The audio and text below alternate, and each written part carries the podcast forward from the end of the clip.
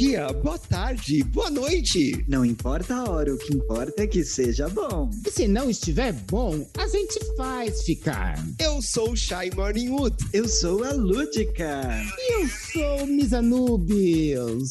Sejam todos muito bem-vindos ao nosso Pode Save Ser the Queen.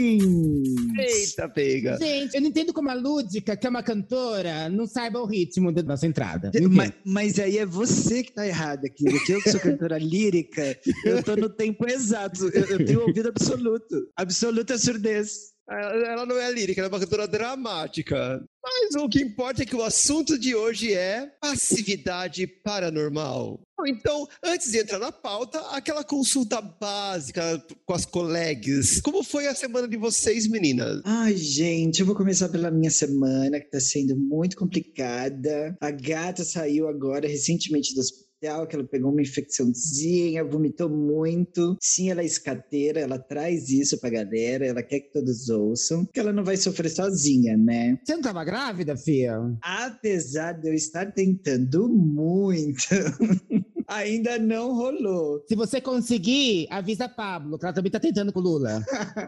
Eu aviso, é, seria excelente, né? Inclusive um filho de Pablo e Lula. Mas eu só quero deixar avisado pros nossos ouvintes que é por isso que hoje eu tô com a vozinha assim, um pouquinho mais descansadinha, mais quietinha, né? Vou ver se eu falo um pouquinho menos, vou tentar, vou me esforçar e não vou poder dar risadas muito Nossa, altas. eu corto meu saco fora se ela falar pouco hoje. Ela vai tentar, mas não vai conseguir, produção. Mas ela não vai poder rir muito, que ela sente dor ao rir. Mas ela, ela vai se esforçar pra falar, pra dar a voz dela, que ninguém vai calar a gata. Ah, mas o, o episódio de hoje é pra dar medo, não é pra dar risada. Então pode ficar tranquila. Então, aproveitando o medo, eu vou contar como vai ser a minha semana. Porque, assim, como seria o nome das pessoas que é, assistem nosso podcaster, né?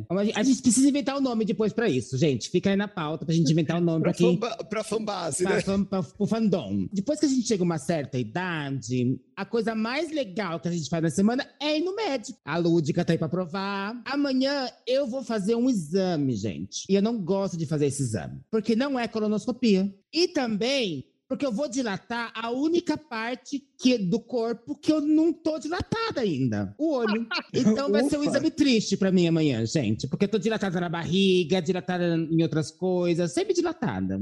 Agora vai, vai combinar o olho junto, né? Ela vai ser toda dilatada, praticamente um buraco negro. Vai, Chay, conta a sua semana então. E depois dessa, minha semana foi maravilhosa. Não tenho defeitos. Não, a minha semana, assim, é- eu tô naquele processo de volta às aulas, assim, tá toda aquela tensão, aquela roleta russa, porque a gata tem que pegar ônibus, transporte público. E já estamos com uma contabilização de três casos de Covid na escola. Nossa. E, e o procedimento que a Secretaria de Educação deu para que as escolas façam não tem nada a ver com as recomendações da OMS. Eles dispensam só a turma e a sala onde teve o caso de Covid, como se professores não tivessem entrado naquela sala, como se no pátio e nos corredores aqueles alunos não tivessem tido contatos com ninguém. Então tá nisso, a gente só tá esperando quem vai ser o próximo caso, né? Porque começou com um na segunda-feira e hoje a gente já teve notícia do terceiro. Então, assim, de 3 para 6 e 6 para 12 é, tá logo ali, né? E a liminar E- caiu mesmo, né, da POS? A, a liminar caiu e estamos agindo como se nada tivesse acontecendo e o governador, por decreto, ele acabou com a pandemia em São Paulo. Estamos nessa. Na minha Ai, gente, o Dória escola começou já tão tá em bem, né, cinco. gente? Na minha escola já está em cinco e já até tiveram que suspender as aulas porque era professor, aluno, funcionário. Já suspenderam as aulas já de novo, todo mundo online por duas semanas porque a coisa vai, vai crescer. Vou fazer um comentário off aqui, tá? Dia 31 eu vou fazer um evento que tem 150 pessoas convidadas, mais umas 100 da equipe. E aí eu perguntei, vai ter teste de Covid? Ou eu tenho que entregar algum teste, alguma coisa? Não será necessário. Pelo decreto, não, não é mais necessário mesmo. O que o Dória fez, como um bom marqueteiro, ele fez marketing. Quando tava toda aquela negação da vacina e tal, tal, tal, ele correu para lançar vacina. Ah, porque eu sou pró-ciência, não sei, não sei o quê. Agora que tá chegando perto da eleição e que eles precisam de um novo Bolsonaro que não seja tão fedorento quanto o Bolsonaro, o que, que ele tá fazendo? Ah, vou soltar tudo porque as pessoas têm que ter direito de ir e de vir, tem que fazer festa, tem que trabalhar e não sei o quê. É isso. É marketing. Nunca foi pela ciência, sempre que foi pelo marketing. Senão ele não teria dissolvido o, o, O comitê conselho. científico, o conselho científico de. Uma hora merda fede, né? de crise. É isso, depois dessa, desse alto astral com que o, a gente começou nessa semana, vamos então de coisa boa. Fantasma, assombração, possessão demoníaca, o clima é esse, gente. Que climinha, hein? Que climinha gostoso. Tá um climinha europeu, não tá não? E tá o clima europeu. Ó, então a gente vai fazer o seguinte: qual que é a brincadeira? A gente vai seguir mais ou menos o roteiro do nosso Triste com ETzão, que fez muito sucesso, gente teve um retorno muito bom. E eu trouxe aqui dois casos icônicos paranormal e a gente vai analisar para saber o que as minhas colegas acham, se o caso é real ou não. Posso ir pro primeiro caso? Arrasa, Por Shine. favor. Eu já tô me cagando todinha, pode ir. O primeiro caso é um caso famoso, que é o caso do fantasma de Enfield. Já houveram alguns filmes sobre ele, mas o mais famoso foi a Invocação do Mal 2. Então, resumidamente, ele aconteceu numa casa, o nome da casa era Casa Enfield, em Londres, e ganhou as manchetes de 1977 como o fantasma de Enfield. Tudo começou com uma senhora, Peg Hodgson. Eu acho que é isso que falo, gente. Eu não, não fui alfabetizado em inglês. Ah, eu fui, a louca. A Peg e os seus quatro filhos começaram a acordar no meio da noite com sons, batidas, som de móveis arrastando, né? Então tudo começou só com barulho e ninguém sabia explicar da onde vinha esses barulhos. Até que a família começou a chamar a polícia, porque eles acharam que era gente invadindo a casa. Uma policial, a- aqui eles não colocaram o nome da, da policial, ela testemunhou uma cadeira que atravessou um quarto. E daí, no relatório, constava, abre aspas, o filho mais velho apontou para uma cadeira ao lado do sofá. Então eu a vi deslizar pelo chão. Assim estava no relatório. Ela andou um pouco e em seguida parou. Eu chequei a cadeira, mas não consegui encontrar nada para explicar como ela se movia. E daí começou, né? O repórter, o Daily Mirror chegou a capturar umas fotos que depois eu vou mostrar as fotos para vocês, né? Que as fotos eram da filha da Peg, a Janet, de 11 anos, sendo levantada no ar por supostas forças invisíveis. Então tem foto da menina levitando. Já mostro já a foto para e a gente depois publica a foto para vocês fazerem o seu veredito. Quando começou essa esse bafafá todo e imprensa e tal, daí começaram a vir os especialistas, né? Tinha uma sociedade de pesquisas psíquicas que era da qual vieram os especialistas Grossi e Playfair e eles testemunharam al- alguns eventos e objetos voando pela sala, algumas partes da sala que é, tipo cadeira ou mesas que ficavam quentes ao toque, sem explicação, sem nenhuma fonte de calor ali explicável, objetos que às vezes eram arremessados contra pessoas e cada vez mais os fenômenos foram ficando mais obscuros e perigosos, de materialização, colher que caía do nada no meio do ar, ou então garfos entortados que apareciam entortados, incêndios, né, que a gente chama de pirogênese, que são aqueles incêndios espontâneos, né, combustão espontânea. E daí estava estabelecido que era mesmo um poltergeist, né? Foi dado o veredito pelos especialistas que era poltergeist. E nisso entrou lá o casal Warren também, fez todo um acompanhamento, chegaram até a fazer um descarrego, né, um exorcismo, e com o tempo, né, conforme as crianças foram crescendo, esses fenômenos foram cessando. O incidente, no final das contas, não convenceu a todos, né? Então, um grupo de céticos, incluindo mágicos profissionais, disse para os investigadores que muitos daquela, muitos daqueles fenômenos poderiam ser truques e apontaram vários indícios de fraudes. E um deles justamente é a sequência de fotos da Janet levitando. Agora eu vou compartilhar a tela, que eu não queria estragar a surpresa. Eu vou compartilhar a tela para que vocês julguem. Eu queria aproveitar para te dizer que eu acabei de descobrir que eu tenho pirogênesis no cu. Eu descobri o nome. É que é a combustão espontânea. Não, o nome disso é aquecimento central. Ah, Ah, tá. Ah, eu já tava preocupada. Agora, olhem, atentem pra menina levitando. Isso é a menina levitando. Eu faço isso quando eu acordo, gente. Eu salto da cama. Eu acho que tem outra. Oh, é, não, essa daqui ela não tá levitando, ela tá andando em cima de um piano, alguma coisa assim. Mas tem outras fotos dela levitando e todas as fotos ela, é- ela tá assim. E sempre perto de uma cama ela tá levitando. Ela não levita do chão direto, né? Parece que ela sempre tá perto de uma cama, de uma cadeira. A gente vai disponibilizar para os nossos ouvintes. Essa foto parece que ela tá juntando. Sabe quando a cena- aquela cena do Matrix? Que a Carrie Anne Moss levanta assim, "Ya!" E dá aquela volta na câmera? É igualzinho, gente. Pode crer. É por isso que muita gente suspeitou de fraude, né? Porque em todas as fotos de atividades paranormais, ou o objeto já está quebrado, nunca tem a foto do antes e do depois. E nas fotos de levitação é isso. Sempre a impressão que se tem é de que ela estava pulando de uma cama ou pulando de uma cadeira no momento da, da foto. E aí, meninas? Vereditos. Eu tô morrendo de medo, gente. Eu não gosto. Ai, olha, eu preciso dizer que assim, as fotos, das que você mostrou, tem uma que parece mesmo meio fake, mas tem uma outra que eu já, a do piano, eu já acho estranha. Não sei piano, como que ela gente. foi feita. Não, mas ela não tá só em cima do piano, tá meio esquisita ali. A física da coisa ali pra ela ficar naquela posição no piano. É claro que a menina tinha alguma perturbação, porque realmente ela tinha espasmos tal. Então, alguma perturbação ali ela tinha. Os céticos suspeitam de que ela tinha algum problema que é decorrente da idade, né? Porque era uma época complicada para mulheres e para moças, no caso, né? E é muito comum que fenômenos paranormais sempre aconteçam relacionados a meninas na fase da puberdade. É, é muito comum comum essa relação. Eu não sei, eu, eu tô Já passou da sua, Lúdica, pode ficar tranquila que se não teve fenômeno paranormal até agora, não vai ter mais. Gente, mas eu acabei de fazer 12 aninhos. Eu acho que ter virado a Lúdica foi o meu grande fenômeno paranormal.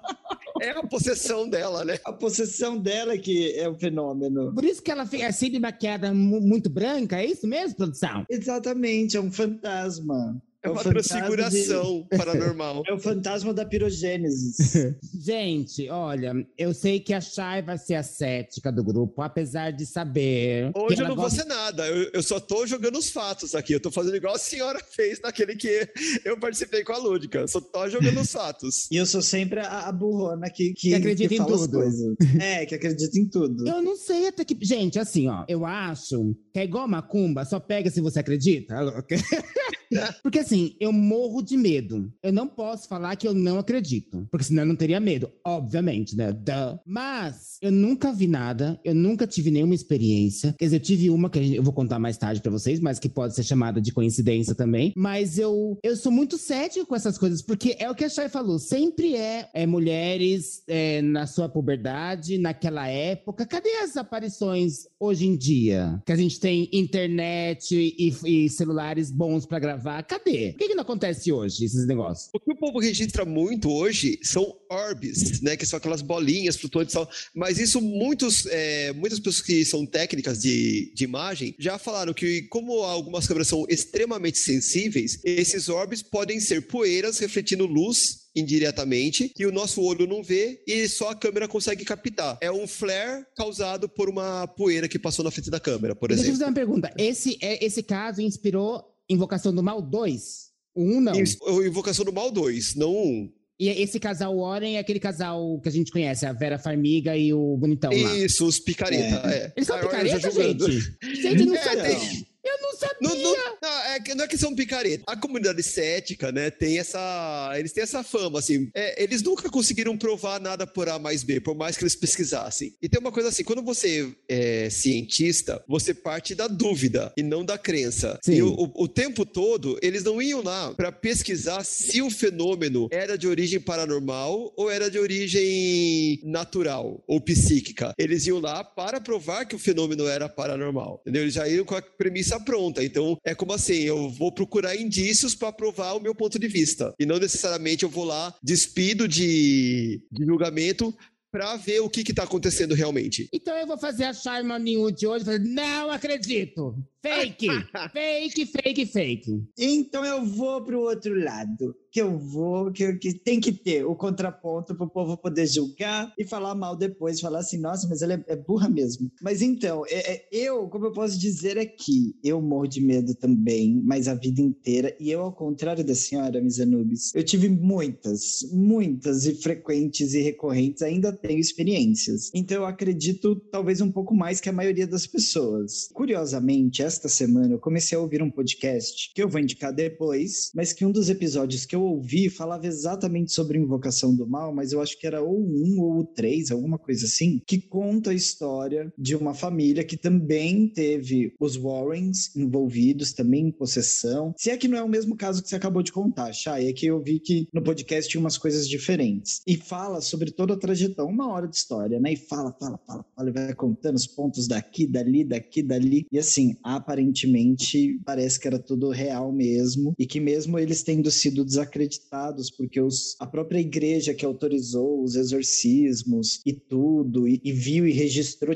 é, era a igreja que tinha os registros mesmo, né? Que tinha os registros em vídeo, em foto, os fodas mesmo, tava tudo com eles. E aí quando chegou na imprensa na hora de um julgamento lá por uma morte que aconteceu no meio desse caso todo, é, eles falaram assim: não, imagina, não teve nada. E, e, e esconderam tudo para a igreja não se envolver e não assumir que isso tudo existia. É verdade? Meninas, não, não sabemos. Mas do pouco que eu vejo por aí, eu acredito que possa ter pelo menos um fundinho de verdade. Mas também tem aquela questão, né? Quem conta um conto aumenta um ponto. De lá para cá, essa história já virou, revirou, trevirou. Ah, do nada, às vezes a menina, ela vomitou um dia em casa, porque, como eu, essa semana acabou comendo algo que não devia. E aí já falaram, tá possuída! E por aí foi. Mas eu acredito nessas coisas sim. É, eu assim, é que eu não sei se, a, não sei se a Chay vai falar esse ponto em outro caos que a gente vai contar, mas a, pegando gancho da Igreja Católica.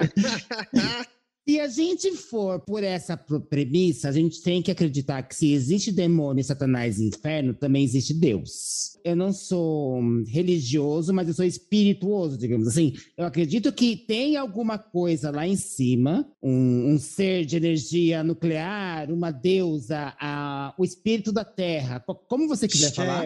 Share. O agnóstico. Não é isso, mas eu não acredito que seja o Deus que a igreja quer passar pra gente. Porque é mais que claro que eles querem doutrinar, mas isso é fato para um outro podcast. Mas só pegando o fato de que se a gente acreditar, eu sei que a igreja quer fazer a gente acreditar, exatamente porque ela quer provar que se existe Deus, sabe assim, que se existem os demônios e coisas, também existe Deus, tem que existir as duas partes. Então eu acho que eles se aproveitam de muitos casos de que podem não ser verdade e fazem ser, sabe assim, eles devem ter muitas coisas, eles, eles escondem muita coisa. É igual a NASA, que fez o negócio da, da Área 51 fervilhar de histórias de ET só para esconder que lá é um centro de pesquisa espiã? Eu não sei. Mas eu confesso que eu tenho uma crença bem parecida com a sua. E, e você até pegou num ponto, né? Se existe demônio, existe Deus. Mas eu confesso que eu não sei. Eu, eu tenho uma crença, assim, também muito epilética, digamos assim.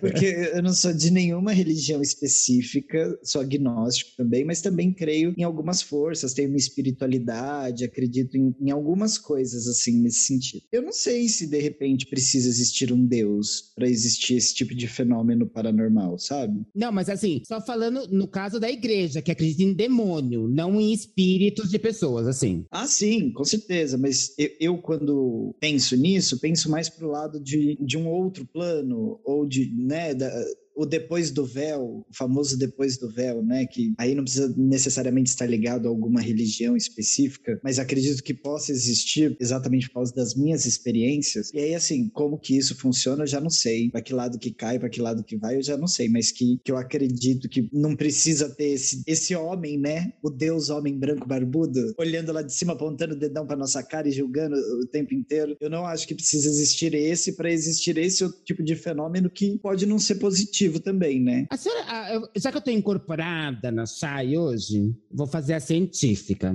Você não acha que pode ser de repente, porque existe uma teoria de que existem milhões e milhões e infinitos universos e outras dimensões. Você não acha que isso de repente pode ser algum sinal, outros mundos paralelos a esse, outros universos tentando chegar na gente, fazendo alguma coisa? O que, que a senhora acha sobre isso? Gente, você não fez a Chay, porque eu nunca falaria isso, Fia. De jeito nenhum.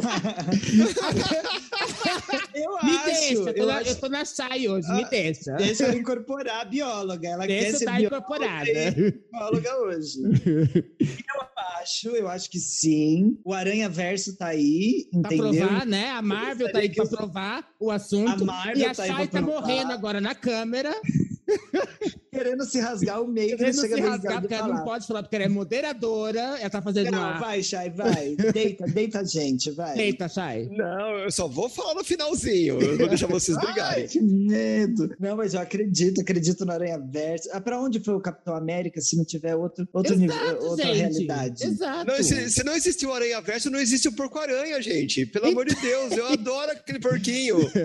Tem que ter o Porco-Aranha e tem que ter o, o, o, os todos, os três. Que ninguém vai fazer eu esquecer dos outros dois só porque tem um Homem-Aranha novo. Inclusive, eu queria pegar os três. Então, imaginar que existem os três em universos diferentes, é que eu posso unir tudo isso sendo uma grande senhora do universo, é o que me um move. Um bang de Homem-Aranhas. É a única coisa que me faz Interdimensional. é, Alô, ela vai usar a pirogênese anal dela no ápice, com os três aranhas. Eu vou, exatamente. Eles vão achar que é um grande pauta, vilão né? e era eu. eu posso passar para o próximo caso, a gente vai continuar comentando Mas, a assombração assim, de a senhora vai, A senhora vai comentar todos os nossos assuntos depois? Que é importante. A gente precisa saber da opinião, a única opinião científica desse podcast. Eu vou dar um fechamento, digamos assim. Eu vou dar um fechamento. Tá bom. a gente vem no lúdico, literalmente, e depois é. ela traz a A verdade a, a nua e crua da nossa cara. Exatamente. O próximo caso foi o caso que inspirou o clássico Exorcista. Então é verdade, pode parar o podcast agora. Depende. O, o fato pode ser verídico, mas o fenômeno não ser autêntico, né? Nem uma coisa não leva a outra. E o que Eu aconteceu, não entendi né? nada do que ela falou falou. Foi muito difícil agora. Foram quatro palavras seguidas uma da outra que eu não faço ideia do que. Só queria avisar que rolou um barulhão aqui, caiu alguma coisa, mas só tem eu na produtora, viu? A, gente não escutou, tava, tava no mudo, né? É, então, mas fez plá, plá, aqui, eu aqui, ó. Epa! Ai, gente, que medo. Eu já vamos ficar de olho de repente. Não, mas eu não tenho medo de paranormal, não. Eu tenho medo de humanos vivos e ratos. É o que eu tenho medo. Mas é só uma observação que se acontecer alguma coisa aqui, vocês já sabem que eu tô na Supernova. A gente manda o casal Warren pra, falar, pra, pra ver Ma com a senhora. Manda a polícia aqui, por favor, Poxa, obrigada. Vou, vou, mandar Socorro Leite pra ir. Vocês lembram da Socorro Leite? Ai, manda a Márcia Sensitiva, por favor. Eu prefiro Desculpa, a gente. a Márcia, para de ser doida! Para, para de ser doida! Eu acho que essa parte tem que entrar no podcast. Não, essa com certeza vai entrar. É o que eu quis dizer quando eu falei, né, de que não é porque o, o, o, fato verídico e o fenômeno autêntico, né? Qual é essa diferença, né? Porque uma coisa é você ter um menino que falava com vozes estranhas, falava coisas estranhas, eh, vomitava, fazia contorções com o corpo. Isso aconteceu, pessoas testemunharam. Isso é um fato verídico. Agora, se isso foi uma possessão ou não, daí fica a dúvida, entendeu? E é isso que é verídico e autêntico. Então pode ter sido é verídico o fato de que houve essa história, mas se tinha um demônio no corpo do menino, isso daí pode ter sido sido verdade ou não. Então, foi isso que eu quis dizer Você aquela me trouxe hora. muito uma pergunta que eu quero fazer para vocês duas. Essa história de falar línguas mortas, que essas pessoas que são possuídas, né, tem essa característica de que elas costumam falar línguas mortas, como latim, aramaico, entre outras. O que, que vocês acham disso? Vocês acreditam? Nesse relato vai ter uma dica. Então relata primeiro relatarei? Então, assim, a história é: ela aconteceu na década de 40, né? Então, tinha uma família que morava em Maryland, nos Estados Unidos, chamou a atenção de alguns jornais e teve um repórter, né, chamado Thomas Allen, ele escreveu, ele acompanhou o caso. O exorcista era o padre Raymond, o exorcista original, né? Raymond Bishop. E daí ele acompanhou, acompanhou o padre, acompanhou os relatos e detalhou no diário, né, que inspirou o filme Exorcista. No relato, eles usam um pseudônimo pro menino, né? Porque no, a história original é um menino que é possuído e não uma menina. Que o nome do menino fictício é Robert. Esse garoto, ele era filho único e vivia com a família em Maryland. O Rob, né, ele era muito apegado à tia, então ele tinha uma tia chamada Harriet e ele tinha um apego muito grande com ela. E assim que a tia morreu, ele desenvolveu uma depressão muito grande. Na tentativa de se comunicar com a tia, ele usou um tabuleiro Ouija. Pra quem não conhece, que ela é a nossa brincadeira do copo.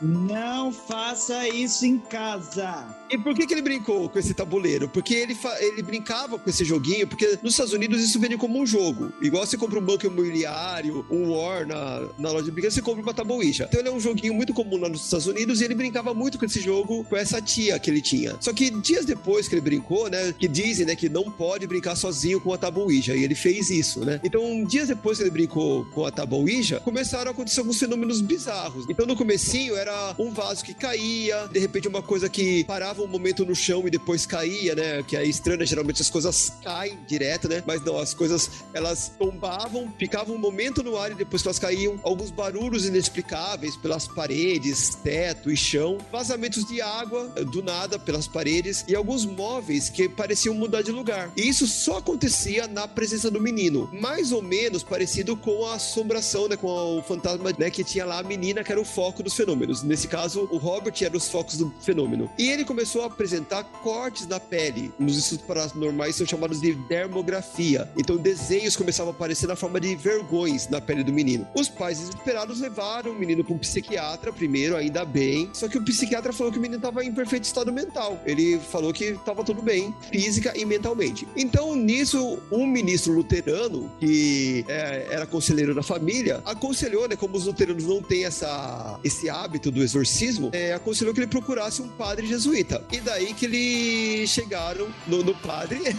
para fazer o exorcismo do Robert. Então, a primeira sessão aconteceu em 49, mas ela foi interrompida porque o, o garoto ele se libertou das amarras e chegou a machucar o pároco. Daí depois eles, ele foi levado para St. Louis e aí que eles procuraram um outro exorcista, que foi esse o Raymond, para fazer uma visita para o menino. Daí, nisso ele já tinha testemunhado vários objetos voando, o Robert falando com, com uma voz estranha, ele apresentava a versão a artefatos sagrados sagrados. E conseguiu finalmente uma autorização do bispo para que um outro exorcismo fosse realizado, porque a Igreja Católica tem que autorizar o exorcismo para que ele ocorra. E daí esse exorcismo foi inclusive executado num hospital em Missouri com outros padres além do padre Borden, né, para que não acontecesse como aconteceu com o primeiro padre, né, que ele foi tentar fazer sozinho e acabou sendo atacado. Isso foi bom porque outras pessoas puderam testemunhar os fenômenos. Nisso o padre, mesmo com todo esse cuidado, acabou com o nariz quebrado por conta de um ataque do Hobby esse ritual ele durou um certo tempo, mas finalizado o ritual, todos os fenômenos cessaram e o Hobbit continuou levando uma vida tranquila. Aí vem as contradições. Parece ser senso comum que o Hobbit não estava de fato possuído. O próprio autor, ele que acompanhou o fato, né, desde os primeiros fenômenos, que o Hobbit era um garoto profundamente perturbado, mas que ele, enquanto um repórter, né, que já tinha visto outros casos, não percebeu nada de sobrenatural no Hobbit. E alguns especialistas em fenômenos é, inexplicáveis, questionavam a veracidade da, da história, dizendo, aqui citando um deles, né, que é o Mark Upstenikis, acho que é assim que fala, a, abre aspas, o Halloran nunca ouviu a voz do garoto mudar e achou que o garoto simplesmente imitava palavras latinas. Então, é, um dos estudiosos do paranormais, ele não viu a voz do garoto mudar efetivamente. Uma coisa é você mudar o tom da sua voz, você falar mais grave, falar mais agudo. Outra coisa é você mudar o timbre totalmente. E que nas observações que ele fez e nas filmagens que ele viu, ele percebeu que o menino ele só imitava as palavras latinas que os padres já tinham falado, em vez de adquirir uma é, capacidade de falar latim. Então, ele não chegou chegava a se comunicar com o padre. Ele falava frases prontas, frases soltas, mas ele não conseguia essa.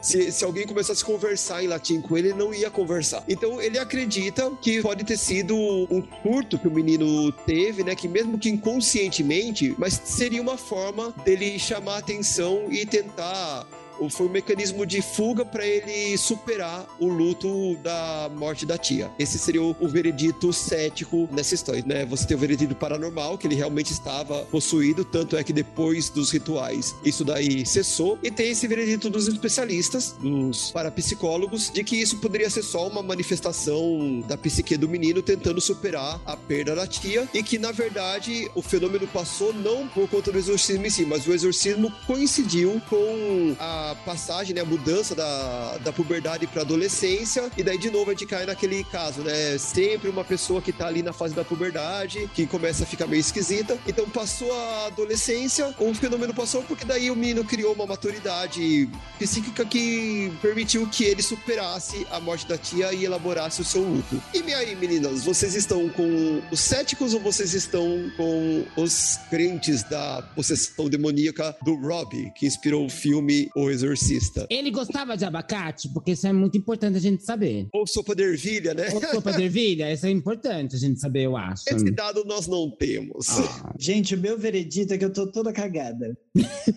Completamente. Aqui eu tô nervosa porque. Ai, dá, dá, até coisas. Ai, eu tô com os que acreditam na galera do paranormal, com a galera do pesado. Até porque, ao mesmo tempo, eu tenho uma teoria aí que eu já ouvi para, para refutar, né? Que é a história do. Ah, são sempre as, os mais jovens, né? Que geralmente passam por isso. Mas espiritualmente falando, eles são mesmo mais vulneráveis. Então é por isso que existe uma facilidade maior em que esses fenômenos paranormais aconteçam com esse tipo de pessoa, né? Eu dou aula para adolescente, eu sei que eles têm o capeta no corpo naturalmente. Exatamente. É assim, tudo endemoniado. sem nada, sem fazer nada, já tem. Então você imagina. Então dizem que pode ser por aí. Quem sabe? Quem sabe? Olha ela fazendo a, a que vai puxar por lá, nem tem argumento. Ela vai só falar qualquer coisa só pra, Ela acredita e só pra pronto, né? puxar. É, ela só pra puxar. que é só pra pra isso, gente. Tem dois pontos. Gente, assim, eu, eu volto naquela tecla de que é, essas coisas realmente acontecem sempre há muito tempo atrás. Nada acontece hoje em dia, que a gente tem mais controle da situação, a gente tem, a gente sabe mais do que a- do, os diagnósticos da psicologia e da psiquiatria. Por exemplo, isso que os, esse, ele menino se corta em forma de ver, é, ele apareceu um corte em forma de vergão. A gente sabe que os adolescentes se cortam, né, gente? Tem alguns dele e não é necessariamente que fosse algo que acontecesse sim, que ele poderia se auto-infligir. E tem alguns vergões que eles não aparecem na hora. Então, às vezes, você. Ele pode ter feito a marca antes, depois de alguns minutos a marca apareceu. E, e se alguém não viu ele fazer, ele se arranhar, só viu o vergão surgir, oh meu Deus, surgiu um vergão no menino, né? É igual um olho roxo, né? Quando você apanha, o olho roxo ele vem depois, na verdade, ele não vem na hora. Tudo tem sua explicação. Apesar de eu ter medo e não querer assistir, eu só assisto filme, gente, queridos ouvintes. Eu só assisto filme de terror quando eu vou na casa da Chay. Porque é uma casa. Eu sou uma que- bicha das trevas. Porque ela é uma bicha das trevas, então ela faz a estética, mas no fundo ela E acredita. a Marina também. E a Marina pior. também. E elas apagam a luz e fazem. to- E é uma casa protegida espiritualmente, sabe? Pelo espírito da ceticidade. Eu tinha que inventar uma palavra hoje, né? Boa, Da boa. O espírito ceticidade. da ceticidade. Então, A gente é- vai virar Vila Sésamo, né? No final do episódio. E a palavra do dia é ceticidade. então como é uma Comente casa. esse episódio com hashtag ceticidade. Ceticidade. É uma casa protegida, então, porque aqui em casa sozinho eu não assisto. Eu não acredito, mas eu não assisto. Então, fica aí a dica, entendeu?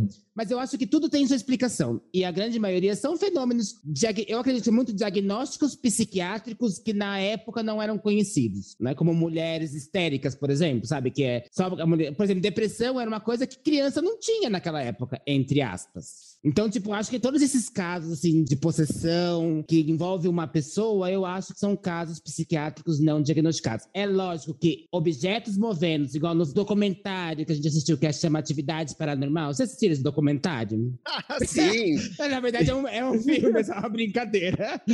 Mas nesse filme, as coisas de verdade já acontecem, gente. Ai, meu Deus, a produção tava até aqui. A, produ- a produção pra tá louca no chat Tati. hoje, gente. Né, que ela tá aqui, ó. tararé, tararé, tararé. Ela falou que hoje em dia, muitos desses casos não são identificados como paranormais porque são vistos como surtos psicóticos, né? Como esquizofrenia. E isso é, é, é uma realidade, mas eu fico pensando: quem tá errado? O passado ou o presente? E eu venho trazer essa dúvida aqui para vocês. Eu venho trazer esse questionamento. Quem que tá errado? Porque pensem, pensem comigo. Ai, Brasil, prepare-se! Vamos lá, olha, olha a teoria da gata. Vamos lá. Essas crianças, esses adolescentes, até que ponto eles teriam a sagacidade, a esperteza, a inteligência no meio de, desses surtos psicóticos de programarem especificamente cada um desses passos muito sincronizadamente para fazer com que eles pareçam críveis o suficiente para envolver uma quantidade gigantesca de adultos e entidades para que aquilo se torne um, um fato, um acontecimento ou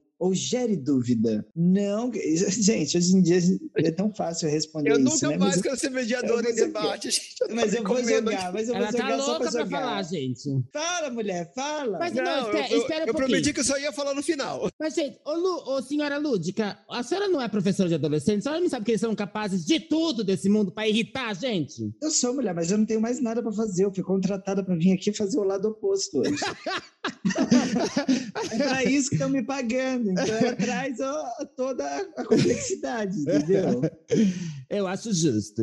E Eu, eu concordo com a Lúdica desse ponto. Eu acho que os adolescentes, eles não são pessoas normais. Inclusive, eu quero deixar um- uma coisa aqui, só pra constar, que eu também não gosto de adolescente. É, assim, gente. Tem que assim, acabar o Mas adolescente. eu gosto deles, gente. Não, eu não gosto gosto, Eu adoro meus alunos. Não, eu, Eu não gosto, meus não. adolescentes. Toda série de Às vezes é difícil, mas Tem um é. adolescente que fala uma merda. Aí você fala, filho da mãe, não é, não tem que fazer isso, tem que ser de outro jeito. E os adolescentes, quando eu tivesse um filho, gente, eu ia pegar a criança, quando chegasse 12 anos, eu ia devolver e pegar outro de pequeno. Porque os adolescentes são muito complicados de trabalhar e de conviver. Olha ela que- querendo cancelamento online agora, né? ela Agora, tá pri- pedindo pelo cancelamento. Principalmente dessa geração. Que eu não gosto dessa geração que tá acontecendo agora. Eu quero vi- viralizar. E se eu viralizar, não se aceitam ameaças de morte nesse podcast.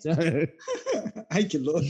Eu, eu tenho uma colega professora que ela fala que ela, ao contrário de mim, ela prefere dar aula no ensino fundamental 1 do que dar aula no ensino médio, porque ela fala assim que pra ela, o ser humano devia ser igual borboleta. Nasce, vive até os 10 anos, daí entra no casulo e só sai com 22. tá vendo? Não tô errada sozinha.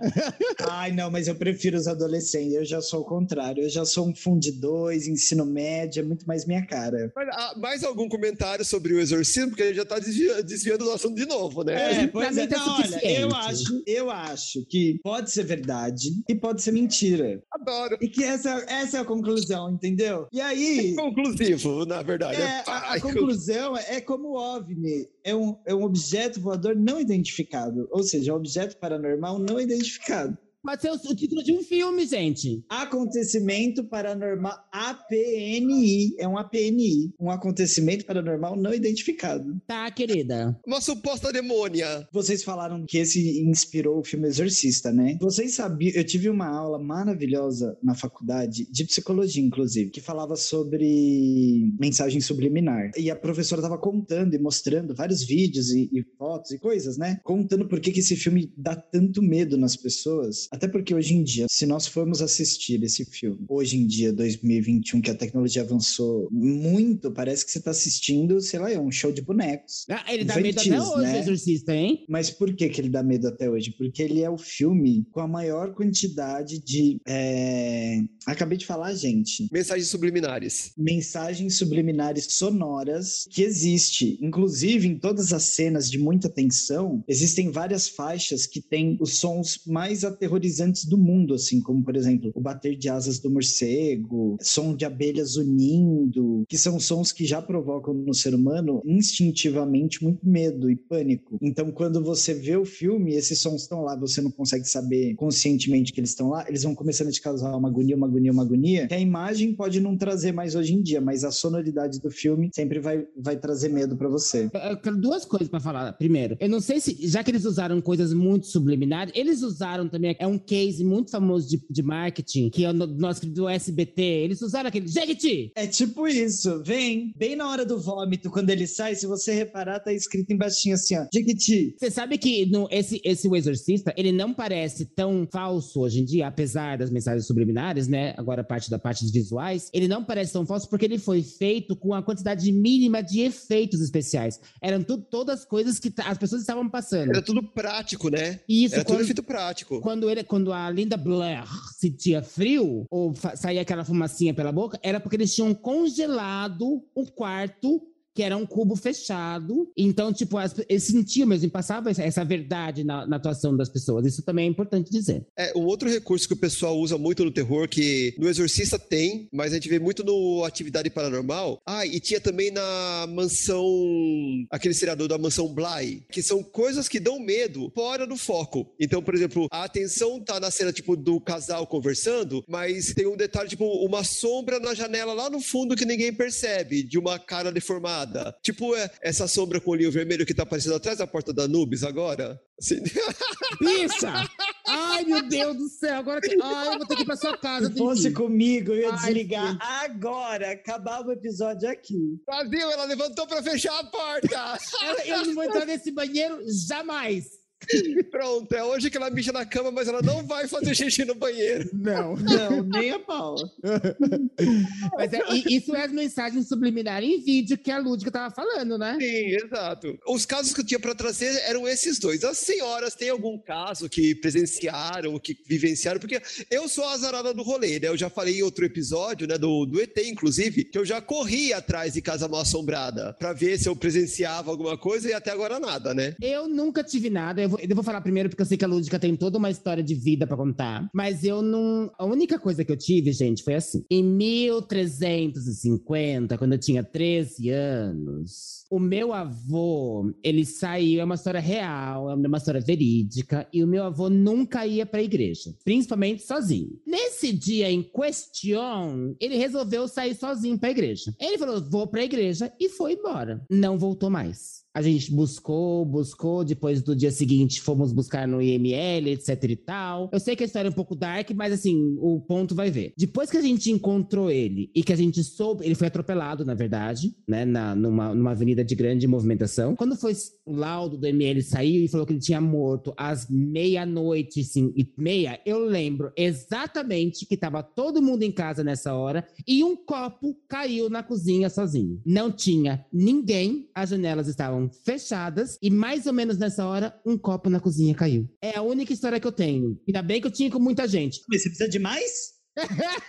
pode ser N coisas, Essa pode não tá ter boa, sido não. vento, pode ser, assim, mas vamos deixar, vamos tentar, para efeito de dramacidade do podcast, vamos fingir que é de verdade. É, de qualquer forma, o fato está inexplicado, né? Ninguém provou É. nem que foi vento. É um Nem que APN, foi- APNI, É. né? Como diz a Isso. Lúdica, que inventou a sigla. Um APNI, gente. Ah, eu não consigo acreditar nesse tipo de coincidência. Que é, é demais. É too much. É muito estranho, né? É demais. É, eu- eu já presenciei umas coisas assim, e eu digo até na vida mesmo, sabe? Não que eu acredite muito em destino, por exemplo, até tem umas crenças aí doidas sobre isso. E vocês vão falar, tá, mas eu sou a louca, do que, que você tá falando? Seu assunto não é esse. Eu explico. Tem algumas coincidências na vida que eu acho que não são coincidências. Tem alguma preparação cósmica para aquilo, sabe? Seja sobrenatural ou não, seja como for. E aí, nesse caso específico que você contou agora, eu não conseguiria jamais ter a dúvida de que foi coincidência. Ah, foi um vento que exatamente à meia-noite e meia uh, derrubou um copo. Nunca, nunca, nunca, nunca consegui acreditar nisso. É, bom, coisa caindo na, na minha casa é todo dia, toda hora, né? Qual que é o endereço da sua casa pra mim não cair nessa casa, por gentileza? Então, fica aqui em São Paulo, não vou dar o endereço, que eu tenho, eu tenho muitos fãs que vão tentar me agredir fisicamente, mas Você já chamou um, um pedreiro pra ver se sua casa tá no prumo? De repente você mora na, na torre de Pisa, você não Eu sabe, fiado.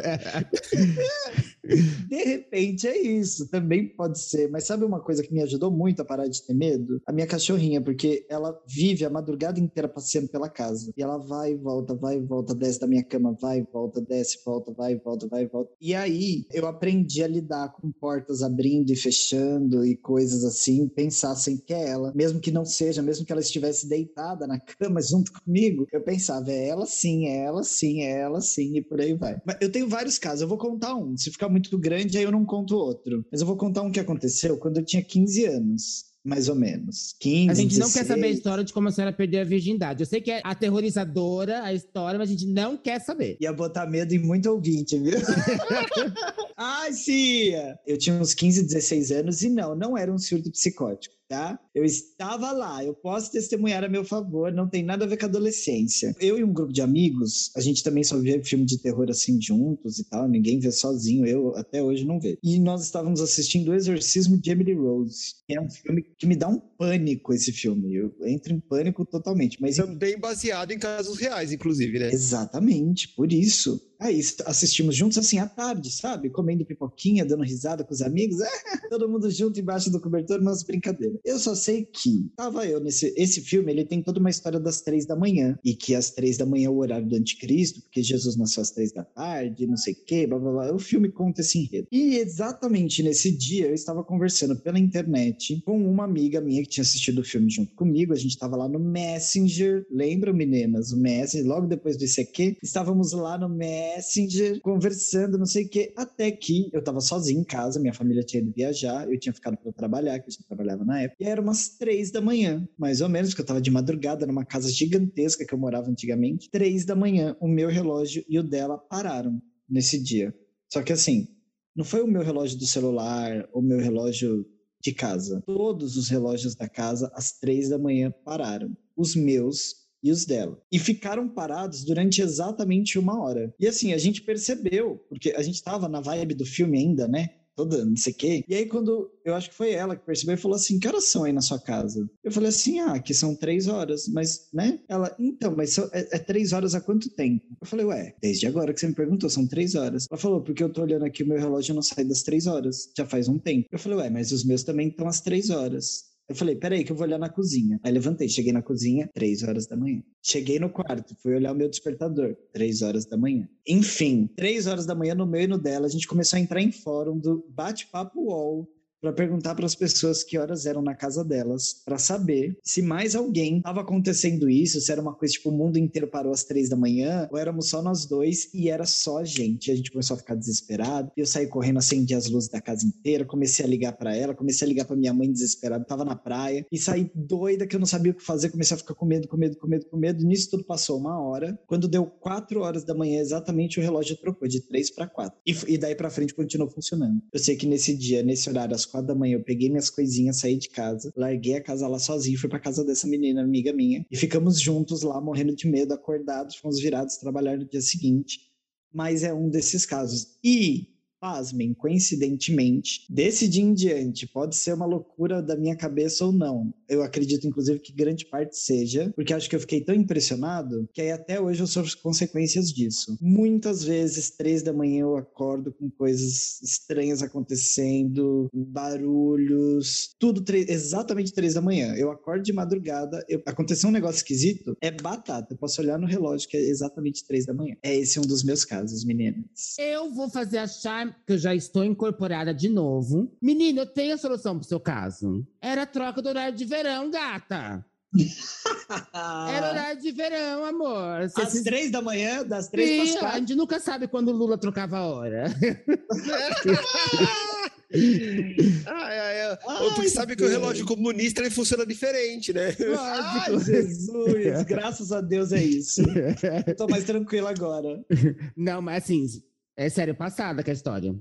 Então, assim, teve os relatos agora, né? E co como eu fiz a pauta, eu tive que ir atrás do, dos céticos. Então, antes de dar meu parecer, eu vou falar aqui, é, como alguns especialistas. Ai, mas vocês não vão nem comentar um pouquinho do meu caso, falar se vocês acharam ruim ou não. Não, é impressionante o seu caso. O seu, o seu caso é, é, de tirar o chapéu, porque assim, eu, eu não saberia o que fazer nessa hora. Eu, obviamente, já teria saído da casa às três horas. E não teria ido pra casa da menina que também aconteceu com o mesmo episódio. Já teria ido pra casa de outra pessoa, pegado a menina no eu caminho. Eu não tinha outro lugar pra ir. Eu mesmo cético teria botado fogo nos três relógios que você olhou. Com certeza, gente. Isso não passa comigo, que se passar, a bicha não acorda mais. Foi pesado, gente. Pode voltar, Chay. Então, eu trouxe aqui é, algumas explicações para fenômenos que as pessoas costumam presenciar. Um dos fenômenos muito comuns, vultos. Então, você está em casa vendo TV e daí no, no seu campo de visão periférico, né, naquele cantinho do olho, você percebe algo se movendo, um vulto, que às vezes é um borrão branco, às vezes é um borrão preto, depende. Daí você vai, você olha na direção do vulto, vai para a cozinha, checa a casa inteira, chama todo mundo e não tem ninguém, só você e aquele vulto que você viu. Segundo o cientista Saulo Nader, que ele é neurologista da Academia Brasileira de Neurologia e do Corpo Clínico do, do Hospital Albert Einstein, aqui de São Paulo, ver vultos pela casa pode ser a ocorrência de um fenômeno conhecido como aura cerebral, que é um estágio antes ou durante a enxaqueca em que há sensações visuais. Então, isso pode se manifestar na forma de manchas ou vultos mesmo. Ele afirma que há casos em que a aura vem, mas a dor não, porque como é, ela é o prenúncio da enxaqueca. Então, ela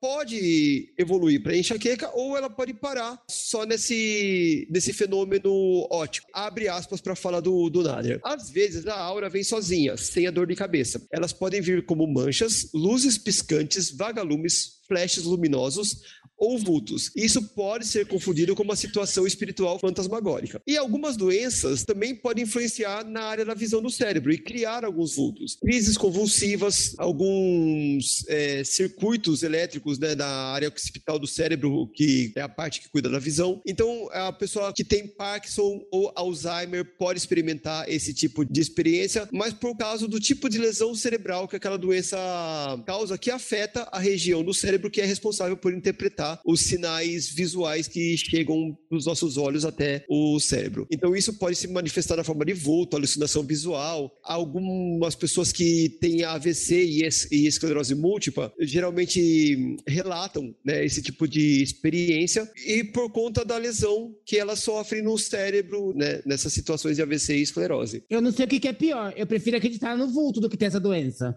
não é melhor, gente? Pois é, eu já eu já tô com medo. Eu falei, eu devo ter umas quatro dessas que ele falou. Porque... então, pode ser só aquele pronúncio da, da enxaqueca. Que eu tenho também. E aqui ele não citou, mas eu já ouvi um físico falando que ondas subsonoras, aquelas ondas que são graves demais para o nosso ouvido captar, elas também podem confundir o nosso cérebro e causar alucinações tanto visuais quanto auditivas. Então, pessoas que moram perto de metrô, ou que nem a situação que eu e a Nath estamos aqui, né, que tem alguma construção por perto, que as pessoas usam muitas ferramentas que fazem trepidação, essas trepidações do trilho do metrô ou dessas ferramentas podem emitir essas subondas e a gente não ouve, mas ela afeta o nosso cérebro, ela confunde o nosso cérebro e pode causar essa sensação de que viu alguma coisa passar, alguma coisa fora do campo de visão ou que ouviu alguém chamando e não tinha ninguém por perto, né? Então é um fenômeno físico. Isso acontece muito comigo, de eu ouvir alguém me chamar, eu olhar e não tem ninguém. Mas eu acho que é os meus fãs, então eu, eu ignoro a parte científica e acho que tem muita gente que gosta de mim e chama meu nome. É o que eu é, penso. Geralmente eu ouvi meu nome, eu corro que é cobrador. Eu já sei que... Exatamente, é o Serasa. é o Serasa que tá atrás de mim. E outro fenômeno que é ouvir vozes. Explicação para ouvir vozes. Quem ouve vozes, claramente, né? Não esses ruídos que a gente. Porque tem um fenômeno chamado pareidolia auditiva. Que tem a pareidolia, que é aquela coisa que você automaticamente reconhece feições humanas em lugares que não são feições humanas. Que a maioria das fotos de fantasma, na verdade, é isso. É um borrão ou é uma sombra. E daí o nosso cérebro automaticamente reconhece como um rosto humano. Mas tem isso também. Às vezes é, é um ruído que você reconhece como uma voz, mas não é voz. É porque o seu cérebro foi treinado para reconhecer vozes, né? Mas quando não é a pareidolia auditiva, quem ouve vozes pode sofrer de alguma doença mental séria, né? Então, é, geralmente. né? Ah, eu doenças psicó... com medo é, disso que você está falando. esquizofrenia Pronto pessoas, é, pessoas com, com quadro de bipolaridade e até depressões muito profundas, muito graves. Né? Então, isso é o Alexandre Moreira Almeida, que ele é coordenador de pesquisas de saúde mental da Associação Brasileira de Psiquiatria. Então, ele fala, né, abre aspas, aqui a gente tem uma aproximação bem significativa com o fantasmagórico. Tanto que, antigamente, a esquizofrenia era tida não como uma doença mental, mas espiritual. Então, as pessoas com esquizofrenia passavam por rituais de exorcismo para tirar o demônio do corpo, por conta dessas vozes que só elas ouviam, né? E essas alucinações. Isso pode ter um componente genético, que geralmente ocorre mais de uma pessoa na família. Ele, mas eles falam aí sobre quando as pessoas veem ou ouvem isso em coletividade? Ah, mas isso se chama folia de. Folia de. Não, e sem ser histeria coletiva. Eu mesmo hoje, curiosamente, estava ouvindo aí esse podcast que eu vou indicar depois, e estava ouvindo uns casos paranormais, sobrenaturais, etc., aí nesse podcast. E tal. E aí eles estavam comentando em um dos casos sobre uma família que a mesma família via uma menina dentro da casa, principalmente na região do banheiro. E aí, assim, era um menino que na verdade ele sempre via, mas como criança, essa menina que ele via não fazia nada com ele, ele nunca, né? Ele era criança, nunca contou para ninguém, não queria que fosse chamado de louco, essas coisas assim. E aí, anos depois, conversando com a família, a família disse que todo mundo via e ninguém nunca tinha comentado uns com os outros, mas todo mundo fala: não, eu também via, você via todo mudo via. Eles falam alguma coisa sobre isso? Alguma explicação sobre esse. Eu quero ir embora. Isso, então, é, isso cai na. Eu posso ir embora? É, que. Eu quero ir embora. Existe um, um ramo da, que daí não é ciência, é pseudociência, porque essa ciência ela não conseguiu ainda o status de ciência, porque ela foi permeada por muito charlatanismo durante muito tempo, que é a parapsicologia. Então, tem inclusive um pesquisador brasileiro chamado Moreira, Moreira Almeida. Educação. É, o Quevedo era um. E, por sinal, uh, o fato do Quevedo ser um padre é um dos fatores que faz a parapsicologia não é ter sido reconhecida como ciência, né? Porque poucos foram os, as pessoas céticas que pesquisaram fenômenos pela ótica paranormal, né? Da, da parapsicologia. Mas teve um cientista que falou, ó, ele fala que existe dentro da, da academia uma tradição de pesquisa que considera a possibilidade de que, em alguns casos, ouvir uma voz ou ter uma visão poderia ser uma verdadeira experiência telepática, né? Porque a parapsicologia considera real o fenômeno telepático. Então a mente, de alguma forma, seria capaz de, abre aspas, a mente, de alguma forma, seria capaz de captar alguma coisa à distância, sem negar outras explicações mais convencionais que são perfeitamente razoáveis e explicam a maioria dos casos. Então, você vai estudar a fundo, elas não explicam tudo. Então, ele, os parapsicólogos, eles acham, né? Eles acham, não, eles acreditam, né, eles têm algumas evidências que mostram que pode haver essa comunicação mental entre as pessoas. Mas aí é um fenômeno mental, um fenômeno de vivo para vivo. Não tem nada espiritual envolvido nisso. Então, O contágio psíquico seria isso. Por exemplo, nesse caso aí que você falou dessa, dessa família que todo mundo via o, o mesmo fantasminha, pode ter começado com alguém, a base inconsciente dessa família foi passando essa informação de uma para outra até que todo mundo via o mesmo fantasminha. E o mesmo pode acontecer com uma alucinação coletiva. Todo mundo tá vendo, mas a coisa não tá lá. É uma coisa no nível mental. Deu para entender mais ou menos? Deu, eu tô passada. Super deu para entender, até por causa da genética da família. Provavelmente, se isso existe, isso facilitaria com que eles juntos vissem a mesma coisa de repente, talvez eles nem vissem a mesma coisa. Cada um via algo, e daí, com a convivência, eles foram aprendendo a ver a mesma coisa. Mas e se for o aranha-verso que eles estão vendo? É, também. Pode ser. o Pode ser. Na coisa da física. Eu queria deixar claro uma coisa hum. aqui. Tudo que vocês estão ouvindo a Chay falar ela não era, não pesquisou hoje para saber, gente. Ela já sabe isso desde que ela fez faculdade. Graças a Deus toda. que eu sou bonita. Porque se eu tivesse que competir com a inteligência dessa mulher, eu estaria fodida. Pois é, não sou bonitas e bem-humoradas. é, eu fiz psicologia, mas eu pesquisei muito, porque é do meu interesse a área da, da parapsicologia. Até por isso que me revolta muito esse, esse uso que fizeram na parapsicologia, por exemplo, para querer justificar crenças religiosas, porque daí você perde o lado científico da coisa. Mas é, muitos fenômenos a, a parapsicologia consegue explicar com isso, né? A gente tem essa coisa, essa, essa comunicação mental, porque a, a mente ela não está presa no espaço-tempo. Então, nisso você pode prever, por exemplo, alguém da sua família, né? Vou pegando o caso da Anubis. Alguém da família pressentiu por telepatia a morte do avô. E qual foi a forma de, desse aviso se manifestar? Como é uma coisa que é inconsciente, não é consciente, ao invés dela ter uma visão do avô sendo atropelado, a energia psíquica dela derrubou um copo na cozinha. Foi a forma que a mente dela deu o aviso para ela. Aqueles 90% do cérebro que não são utilizados. É, não envolveu tá a, o espírito do avô indo lá na casa derrubar o copo. Envolveu o quê? O choque do avô que transmitiu essa mensagem para alguém da família que refletiu no copo. E quando a Lúdica falou, por que que, que o adolescente ou o pré-adolescente é o púbere, que geralmente os endemoniados e os focos de poltergeist são todos púberes, né? Que eles não teriam essa capacidade de elaborar o que acontece é, é uma coisa no nível do, do inconsciente. E nós, a gente trabalha muito com reforço positivo. Então, por exemplo, a criança, ela começou produzindo sonzinhos de batidas na parede, mesmo de forma inconsciente, né? Teve o caso das irmãs Fox, que elas demonstraram depois de muito tempo que o som que dos fantasmas que elas emitiam na sessão espírita era uma articulação do dedão do pé delas, que elas conseguiam fazer um cleque, que quando esse cleque ressoava na madeira da soalha, ele se multiplicava e parecia que estava ressonando na casa casa inteira. Então,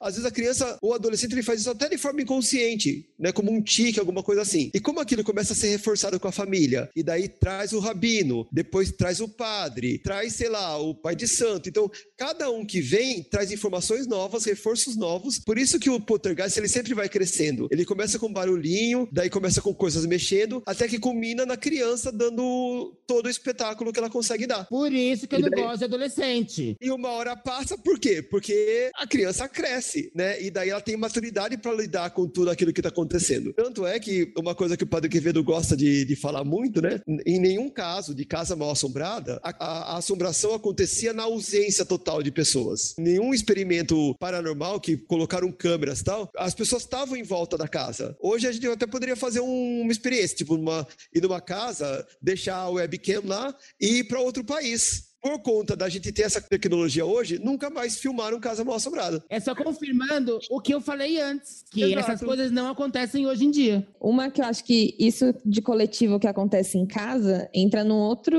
uma outra coisa tipo de deve ser mais ou menos o mesmo sistema, posso estar falando besteira aqui, de hipnose. Quando a pessoa está predisposta a, e suscetível a acreditar naquilo, ela acredita e ela faz coisas. Chama então, autossugestão, se, o termo técnico. É, se fala assim, você está vendo aquele negócio ali que todo mundo está vendo, pode ser que você comece a ver também, entendeu? Você fala, não, tô vendo também, tô mexendo também, todo mundo entra ali, ó, naquela é, vibe. O ser humano, ele é muito gregário, né? Ele tem essa coisa de dele querer a, a aceitação do grupo. Então, mesmo que ele... Mas é que nesse é... caso específico que eu eu falei, eles foram descobrir que todo mundo via a mesma coisa muitos anos depois. Claro, mas isso, isso não anula, isso não anula. Esse aqui é o plot twist. Esse é o plot twist. Não é uma coisa de alguém falou, ai, será que você viu? E aí todo mundo, sim, eu vi. Tipo. Ou só concordaram sabe? com o menino pra ele não ficar chateado, achar que era algo maior que isso. Falar, não, a gente viu também. Ai, eu acho que não. Agora, eu, eu vou contar um, um, um caos que eu sou, tipo, shy, tá? Ótimo, porque no lugar que você tá agora tem que ser. É que é reflexo do vidro aqui.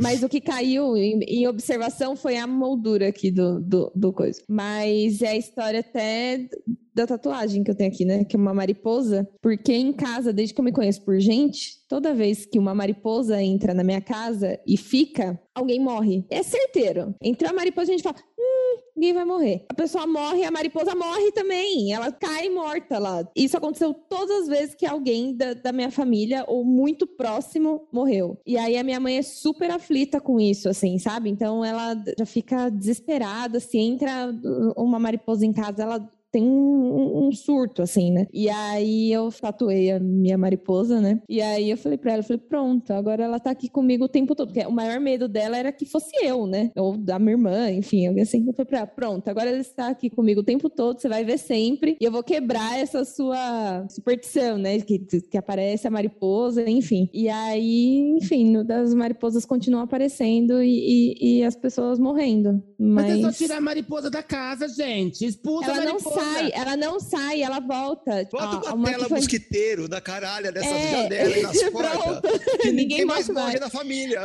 Mas na, na, na, minha avó, ela tinha entrado, minha avó espantou ela, e aí ela foi pro lado de fora da casa e ficou na porta da entrada, assim. Aí a gente falou, ah, né, deixa ela aí. E aí, no dia que o irmão da minha avó morreu, a mariposa caiu mortinha no chão, assim. Foram... Posso revogar o status de amigo da sua família?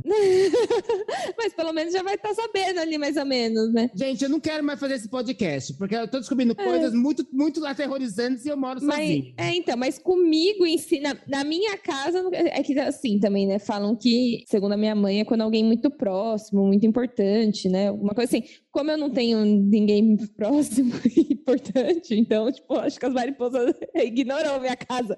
Lá, fica aí sozinha. Mas aí é curioso, né, o, o caso. E para mim é coincidência e que deve entrar em alguns outros momentos, ela nunca vê e, e, quando ela vê, ela associa, sabe? Aquela coisa de toda vez que eu lavo o carro chove? Toda vez que eu lavo roupa chove. Chove sempre, mas é que você só marca o dia que você lavou o carro e choveu, entendeu? Pra mim, é porque é eu lavo roupa uma vez por ano? Será que é por isso, gente? Aí eu marco bem o dia que, mar... que, que chove? Mas eu acho que tudo vem esse negócio da autossugestão e de estar aberto às coisas. Com certeza ela vê mais mariposas, só que vê as mariposas morrendo, só que não associa nesse momento. É, a, as mariposas aparecem e somem, mas quando tem uma morte na família, fica marcado aquilo na pessoa, né? E daí ela é. relaciona a morte com a é mariposa. Que o ponto, é que o ponto dela é que entra e ela fica em casa até alguém morrer, entendeu? Aí depois ela morre. Enfim, mistérios. E, e qual é a sugestividade de quando minha mãe pegou meu padrasto com metade do corpo reto, rígido, para fora da cama, com alguma coisa parecia que estava puxando ele. Aí eles acordaram os dois, ele caiu no chão. E ele sonhou que tinha um ser puxando ele, tentando fazer ele atravessar pela parede, que é o mesmo com o qual ele já tinha sonhado outra vez no Japão, e que o filho dele viu ele quase pulando da janela, e aí o filho dele pegou ele de volta e, e puxou Sonambulismo. de volta.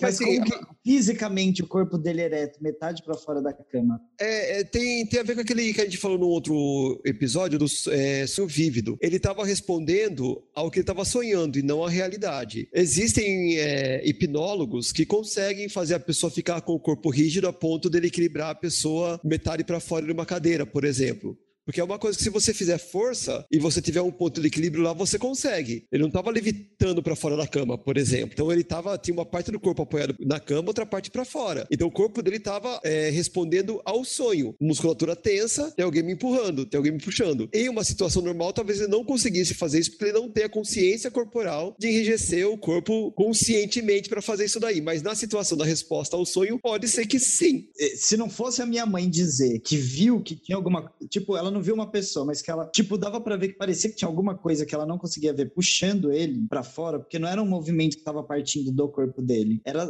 instantâneo. Eu concordaria 100% com você, porque aí realmente, eu já participei de sessão de hipnólogos que fizeram isso. Então, Chay, a gente comentou de tudo, você deu a sua opinião. Aí, é uma pergunta, assim, para fechar. Você não acredita, você não acredita que seja coisas do sobrenatural e sim da mente, que a nossa mente é que trabalha, que seria o ramo da parapsicologia, né? Você acredita que a mente transcende o corpo? Sim, acredito. Acredito sim. Para mim é exatamente isso que você falou. Os fenômenos existem, mas eles não são é, espirituais. Eles são fenômenos físicos mentais. É de humano para humano. Não tem nada vindo de outro plano, nenhum espírito, nenhum fantasma. Na minha humilde opinião das pesquisas que eu fiz, é isso. Depois do banho de sabedoria que a senhora deu pra gente, a senhora vem falar de humilde opinião.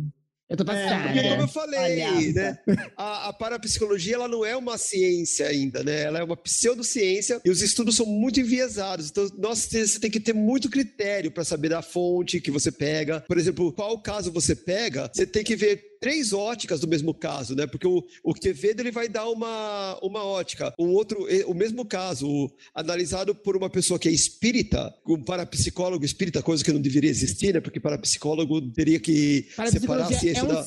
É um cientista, então ele não, ele não tinha que ter é, a princípio, sim. Coisas atrás, né? Assim, tipo, é. pra enviesar o pensamento dele. Tanto do Quevedo, que ele tem o catolicismo por trás, né? Que ele usa muito da parapsicologia para refutar os fenômenos espíritas, mas ele aproveita para endossar os fenômenos cristãos, que eu, que eu acho que é o pecado dele, sem trocadilho. E os espíritas usam da parapsicologia para fazer o contrário, para tentar provar que o que eles fazem, que, o, que os fenômenos são espirituais. Tal, né? A gente tem que ter muito critério e, e procurar, sim, sempre que você tem um fenômeno analisado por um cientista, por um parapsicólogo, né, não um cientista, procurar o mesmo fenômeno a, a, analisado por outros parapsicólogos e daí tirar um mínimo denominador comum aí, para separar o joio do trigo. E mais uma vez ela deitou todas elas. Calma. E assim encerramos o episódio. Calma. Na verdade, a gente não pode encerrar o episódio porque não falamos da passividade da Lúdica, que é o título desse episódio. Mas tá implícita, menina. Tá completamente. Quem, quem ouve já sabe. Ouve a voz da garota, já sabe. Brasil! Inclusive, olha, eu quero até aproveitar esse momento, vocês me perdoem, mas Ela eu vou não ia assim, falar pouco, gente? Ela não tava não, mas doente? Eu tô falando pouco. Eu não tô nem sorrindo quase, ó. Eu quero só deixar uma música Ai, vocês. não! Encerra, Pra finalizar Chay! rapidinho Encerra! esse episódio. Aqui, Ai, essa pera, pera, tá, tá, cortando aqui, tá cortando. Eu tenho um túnel. E aí? Que me diz? engole ou cospe. E vamos agora para aquele quadro que todo mundo adora, que é a nossa engole ou cospe. Mas Dona Nubes teve que sair um pouquinho, ela foi pegar uma água benta, jogar ali no banheiro para ver se ela espanta aquela entidade do zóio vermelho, para poder dormir sossegada. Então, enquanto ela foi fazer a entidade lá... maconheira. Então, enquanto a Nubes foi lá fazer um descarrego no banheiro dela, a gente vai chamar diretamente do banco de reserva aquela que sempre aparece aqui quando a gente tem que engolir ou cuspir alguma coisa. Ela já fumou seus dois maços de derby filtro vermelho que é pra engrossar bem o cuspe e fazer aquele efeito. Então, então vamos lá. Vamos chamar ela. É a Ana Furtado do PSTQ Brasil. A nossa Ana Furtado. Pode vir, meu City. Oi, gente. Bom dia, boa tarde, boa noite, meu povo. Quem que é essa Ana Furtado que eu não sei quem é, gente? Eu sou uma bicha meio. Famosíssima. Ela substitui qualquer pessoa. Ah, é? E... Ah, então ela é bonita, ela é bonita. Ela é linda. É Oxi. Ah, então tá bom. Se ela é bonita, tá valendo. Sempre que alguma mulher da Globo tem alguma caganeira, entra Ana é. Furtado no lugar. Ah, então pode tá ser bom. na Maria Braga, pode ser. Detalhe, ela é esposa do Boninho. Seria Shy Morning Hood nosso Nossa. Boninho? É, pode crer. Se eu tivesse Ei, a grana. Talvez a grana não, mas tudo bem. Me põe no BBB que eu quero ir lá fazer uma palhaça. Ai, eu não tô podendo não. Se eu, se eu tivesse podendo, eu não tava aqui. Mas ela já se manifestou. Quem é que tava, né, Brasil? Quem é que tava? A dona Nubes fez egípcia, é isso? Não, ela, ela foi fazer exorcista no banheiro. Daqui a pouco ela vem. Hum, e fazer então tá. exorcista no banheiro não é dar um barrão, tá, gente? Fique bem claro é. isso. É nome novo pro número dois. Mas vamos chamar, assim, a gente vai chamar por uma formalidade, porque ela já veio aqui, já contou casos paranormais, já, já espantou mariposas. Pode vir, Nath, a nossa arauta, trazendo as notícias do dia. Olá! Bem animada pra Lúdica nenhuma botar defeito, hein? Yeah! Ei, eu não boto defeito, eu faço pequenas inserções de comentários que não servem de nada. São construtivos, construtivos. Vocês estão preparadas para, para as notícias de Uhum. hoje? Ai, de- olha, depois dessa semana estamos preparada para tudo, né? Sim. Pode vir. Vem com tudo. Como, né, vocês haviam dito já, né, no, no episódio sobre a volta às aulas presenciais. Então, assim, voltamos às aulas presenciais e aí atingimos mais de mil alunos no primeiro mês contaminados com o Covid-19 em São Paulo. Ao todo, 1.748 casos. Ou seja, quase 2 mil, né? Registrado, É, é. registrado, porque tem, a- tem as suspeitas, tem aqueles que não foram Pois é, confirmados, né? Tem os 90% do total que eles escondem aqui pra fingir que é menos. Uhum. É, a gente já falou no começo do episódio, inclusive, pra quem não, não se tocou ainda, a gente não faz a gravação do episódio de Engoleu Cospe no mesmo dia, né? A gente faz em dias separados. É, fia. Ah. Uhum. Você não tinha Não. Que É, pa- não, é isso? passou um mês e você não percebeu ainda? Eu Tava tava congelada, garota. É por isso que não caiu salário, não caiu nada. Eu aqui esperando. Não... Ah, Brasil, tô passada. Lúdica criogênica. É, a gente gravou o episódio no começo da segunda semana do mês, quando tinham voltado às aulas, e eu tinha relatado que já tinham três casos de Covid na minha escola. A Lúdica falou que a dela também já tinha suspendido as aulas por conta de outros casos de Covid. E agora estamos gravando no começo do mês de setembro, um mês depois da volta às aulas, e aí tá o resultado. Por- Na minha escola, de três casos de alunos, a gente pulou para oito alunos e três professores. E assim, tá na hora de levantar a plaquinha eu avisei ou não precisa ainda não? É bom que o professor de matemática pode usar isso na aula, né, gente? Exato. Fazer multi- multiplicação, né? Progressão aritmética. É, progressão aritmética. Que lindo na prática. Ne- Nesse mês morreu apenas um. Um professor. Então foda-se, né? É, tipo, na quando é escola tinha professor, 10 né? professores. Nós fizemos um pegar Covid e morreram quantos? É. Que aula, hein? Não, eu só vou cuspir na notícia e cuspir na estratégia que a Secretaria da Educação tá usando pro Covid, porque não tá funcionando. Simples assim. Eu também vou cuspir. Até porque chega na hora, a- as instituições privadas, elas pediram, pediram, pediram, pediram, pediram, pediram, pediram, até não poder mais para voltar às aulas. Voltou porque elas têm dinheiro, então elas podem cuidar melhor dos protocolos de segurança. O meu rabão, tá? Porque é tudo um grande de um fake. É aluno dentro de sala de aula sem máscara, é aluno andando pelo meio da escola sem máscara, ninguém diz nada, ninguém faz nada. É isso. Cuspido, cuspido. Cuspiu, bicha? Gente, eu, eu, eu tô com medo de cuspir e passar mais Covid, gente. Eu não sei se eu cuspo. eu Você já tomou deveria, segunda né? dose, fia, você não passa mais. Ai, aí eu não passo, né? É verdade. Então, eu cuspido. Cuspidíssimo. E como vocês falaram, parece que morreu o professor também, né, gente? Quando morre o professor, ninguém liga, né? A gente que se foda. Oh, Deus. Por falar Cansada. nisso, quero fazer uma comemoração rapidinha aqui, que eu, Shy Morning Wood, Miss Fit e a nossa arauta, tá todo mundo com a segunda dose no braço, caralho! É, pode botar, caralho. pode botar! ah, delícia. Mas é todo um privilégio aqui, meu bem. Privilégio da velha. privilégio da velha. Ai, Não, gente, eu tomei na data certa, viu? Nem vem, não. Da minha idade, bonitinha, sem comorbidade. Esperei, É, viu? Só, só justificando, a da Natália, ela tomou, ela conseguiu se antecipar, porque como o dela foi Coronavac, a- o intervalo da Coronavac é menor do que o nosso, É né? menor. Próxima.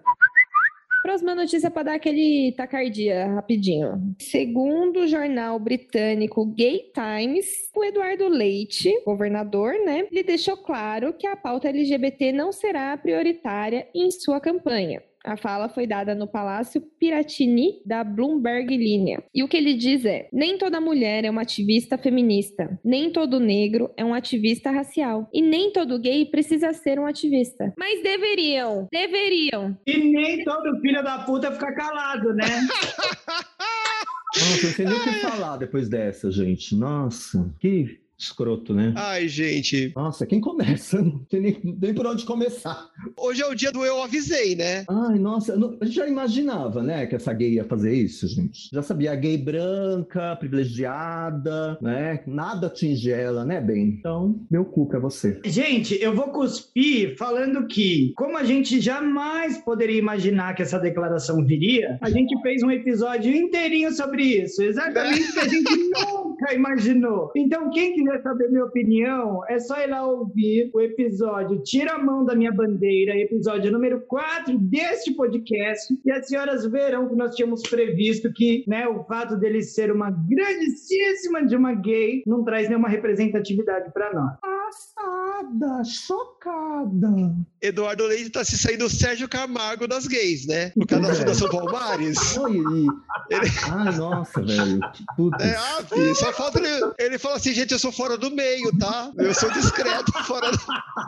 Então é isso, cuspida. meio. Tá, tá Cuspida. cuspida. Aproveitando o gancho do Tira a Mão da Minha Bandeira, 7 de setembro, queria só reforçar aqui o meu Fora Bolsonaro e pro filho da puta que quis brigar comigo debaixo aqui do prédio, cola aí de novo, irmão. Cola aí. Bora!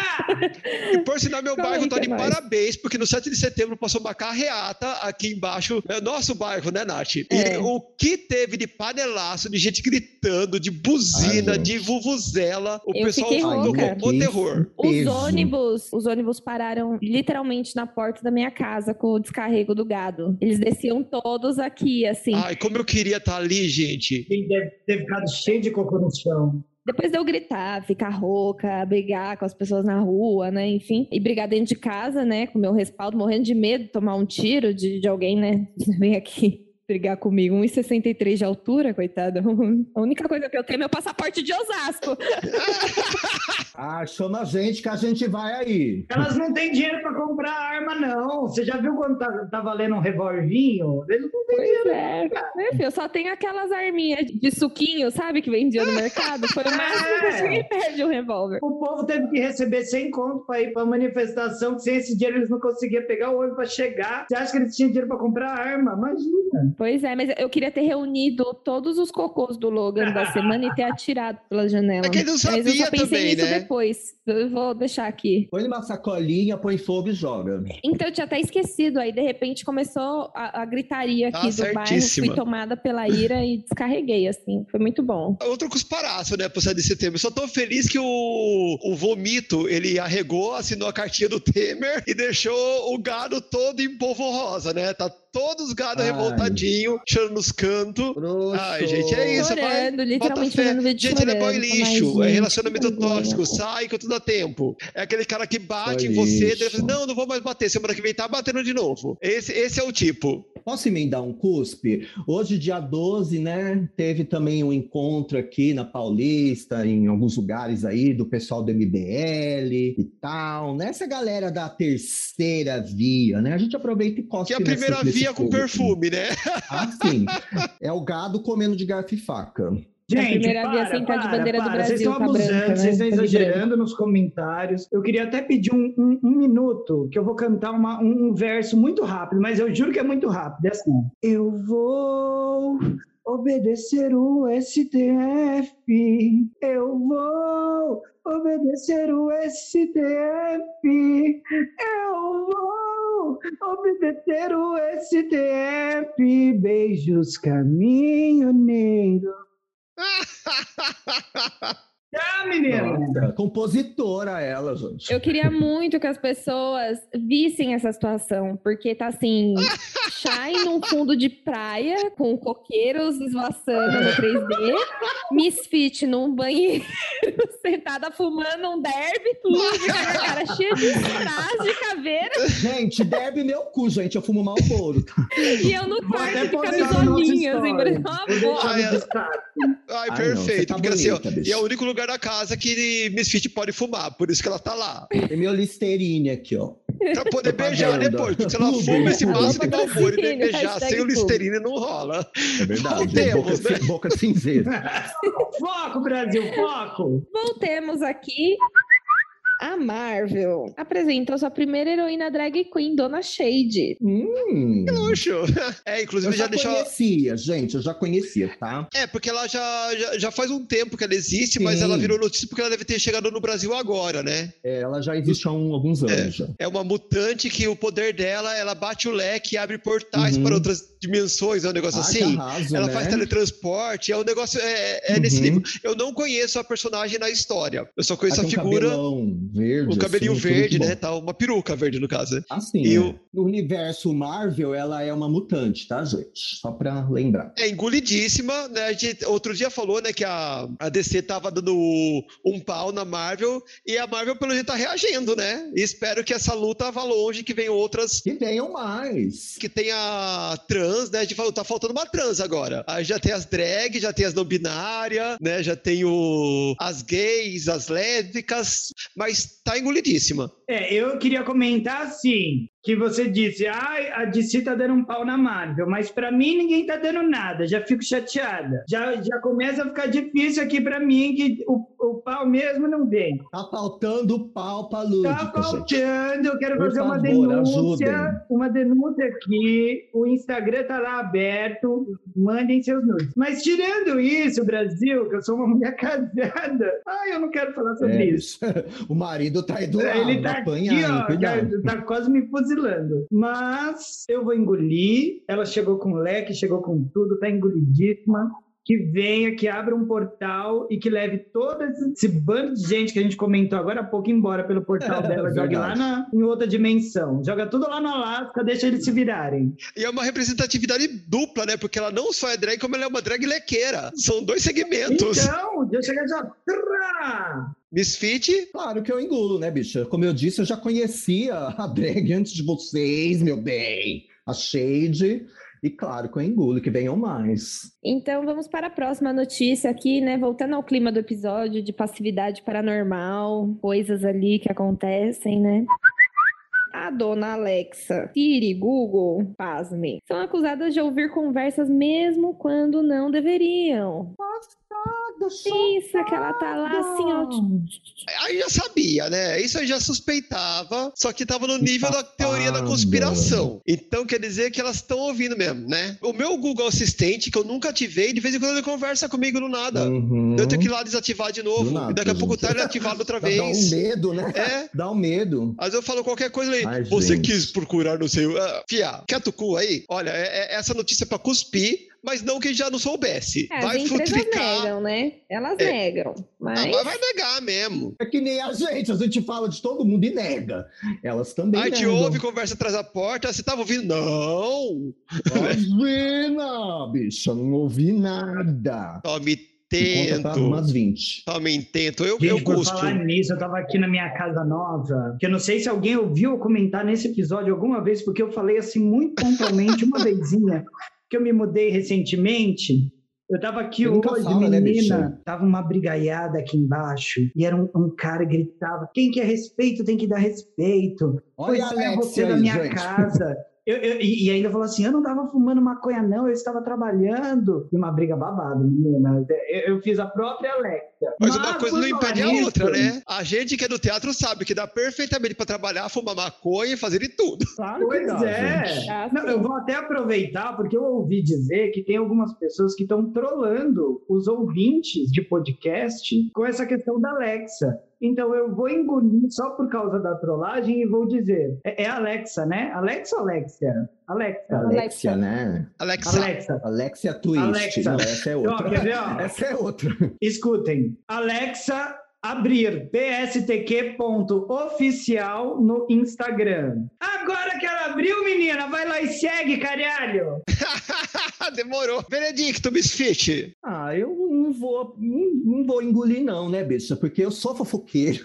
Eu adoro falar da vida dos outros. Eu sou aquele ouvidinho que tá sempre atrás da porta. Mas, assim, eu também sou um pouco hipócrita, né? Então, eu não quero que, que vigie a minha vida. Eu quero Aí você só não é vigiar uma a vida empresa alheia. que vai vender as informações, né, Misfit? Aí que pois tá, né? é, eu tenho segredos muito obscuros aqui, então, né, bicho? Não, não, não quero ser vigiada, não, gente, tá? Não quero, eu cuspo.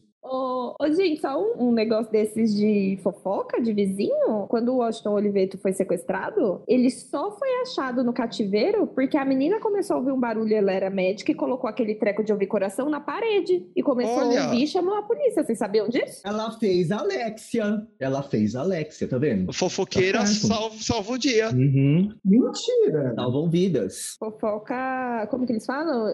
Como que é? Edificada. Mas só salvou ele por conta disso, porque os caras abandonaram o cativeiro e largaram ele lá, tipo, ele ia morrer. Só que aí ele começou a gritar e, e aí, ah, tem um, um detalhe muito importante, né? Que era, tipo, numa rua movimentada, enfim, e acabou a luz. E aí, como acabou a luz e tava tudo silêncio, ela não tava com TV ligada, nada, e ela tava estudando, aí ela conseguiu ouvir alguma coisa, aí ela falou, ué, né, que estranho. Aí ela colocou o bagulho de, de ouvir coração na parede e ouviu. Isso aí, né? Por isso que a gente trabalha com professoras.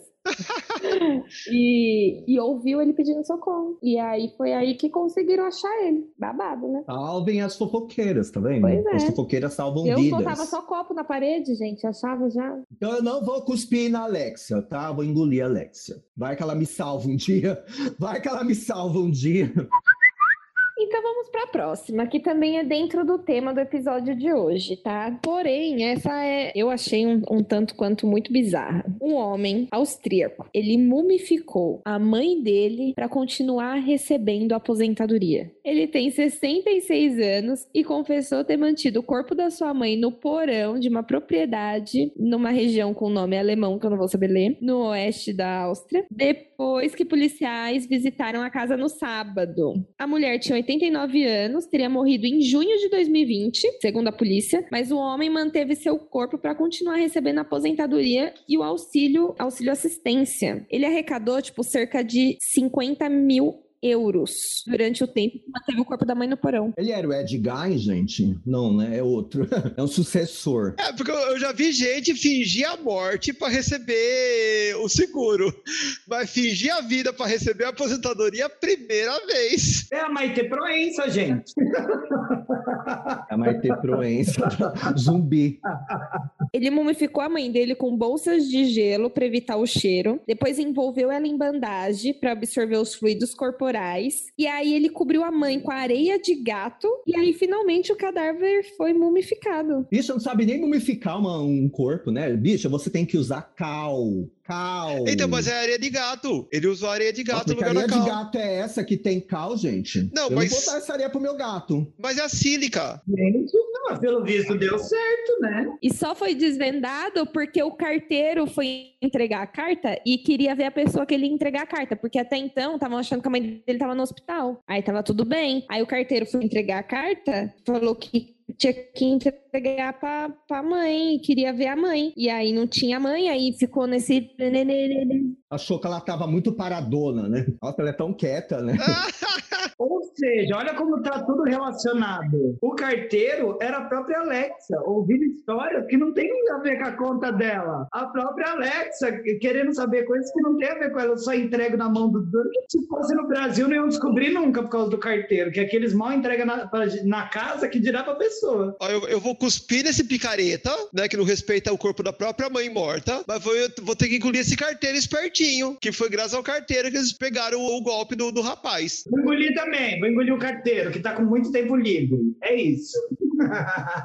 Eu lembrei do filme Psicose agora, gente. Só que o cara não fazia por razões diferentes, né? Não, é, ele era, Não era ganhar doidinho mesmo. dinheiro. Aí eu engulo, né? Nem precisa me perguntar, né? Meio óbvio. Engulo não, perdão, pelo amor, né? Eu cuspo. Engole o carteiro e cospe na Ah, é. situação. Exato. Confusa já. Muitas emoções aqui com essa, com essa notícia macabra. Eu falei que essa era babada. E a última, né, pra encerrar aqui em alto astral, depois de altos e baixos aqui, a Anitta será a primeira brasileira a fazer uma performance no MTV VMA, gente. A Anitta salvando o pop nacional. Uh, Salvando o pop mundial. mundial, é. Ai, que E, e delícia. mais uma vez, a Anitta, como Pablo Vittar, foi longe demais. Exato. E amamos, né? E amamos. Não canso de engolir essas duas. Gente, desde 84 a premiação existe, assim, nunca teve uma mulher brasileira, sabe? É uma mulher do funk mais cara do Brasil do que a Anitta, que é a nossa MPB de hoje, desconheço. Eu Tem a, Prazer, ah, tem a Lúdica. Ai, claro. Jesus.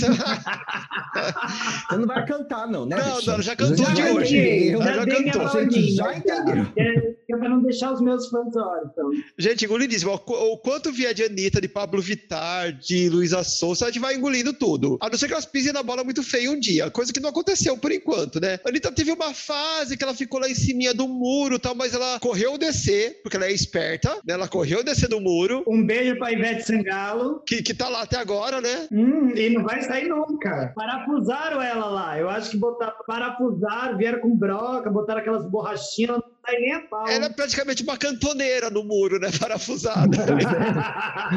É um gárgula de igreja. A gárgula é ótima, amei. É feia igual. tá engolida, Anitta. Eu vou engolir também, mas eu vou cuspir no estagiário ou na premiação. Na premiação eu não vou cuspir porque chamaram ela. Mas ontem lançaram todo o line-up do VMA e não colocaram a Anitta no line-up. Ah, que abuso. É, ela não aparece na divulgação. Ela se apresenta, mas ela não aparece na divulgação. Então, assim, não sei se foi o erro de um estagiário, se fizeram de propósito que era para dar palco sem dar palco, mas eu vou cuspir nessa situação e engolir a Anitta maravilhosa. Você já engoliu, Missite? Ou- Ai, eu engoli, gente. Tá, se eu não engolir, eu engulo, eu engulo agora. Pronto, engolidíssimo. eu dei uma engasgada, mas engoli. Com essa, nós encerramos o nosso Engole ou Cospe e vamos nos despedir de Misfit, porque agora eu acho que parece que Miss Anubis já terminou o descarrego, ela ligou pro casal Warren, eles já estão desembarcando, inclusive os dois já estão mortos, né? Então eles estão desembarcando espiritualmente no banheiro dela. Mas melhor uma assombração de Warren do que a assombração maconheira do zóio vermelho que tava lá, né? Pelo menos eles fazem menos barulho. Era eu, bicha, era eu. Eles me botaram pra fora. Por isso que eu tô aqui. Ah, então tá explicado. Caso resolvido. Então aproveita, eh, passa sua arroba, que agora a arroba de Misfit mudou. Misfit não tem mais aquela arroba que ela sempre esquecia. Agora ela criou uma arroba que ela vai lembrar. Eu acabei de esquecer de novo. acabei de esquecer de novo. Não, lembrei. Ela tanto É, esqueceu a eu arroba que ela perdeu o perfil, gente. Ela não consegue mais Eu entrar. perco os perfis, gente. Pra vocês verem como eu gosto de redes sociais, né? Mas a gente precisa, né? É que eu sou velha, eu sou cringe. Então quem tava seguindo, dessegue e segue essa. Me segue, me segue no novo, que é arroba Misfit Queen, Misfit, Miss com dois S, underline Queen. Só isso. Super simples. Perfeito. Arroba dada, vamos para o nosso Dicas de Drag.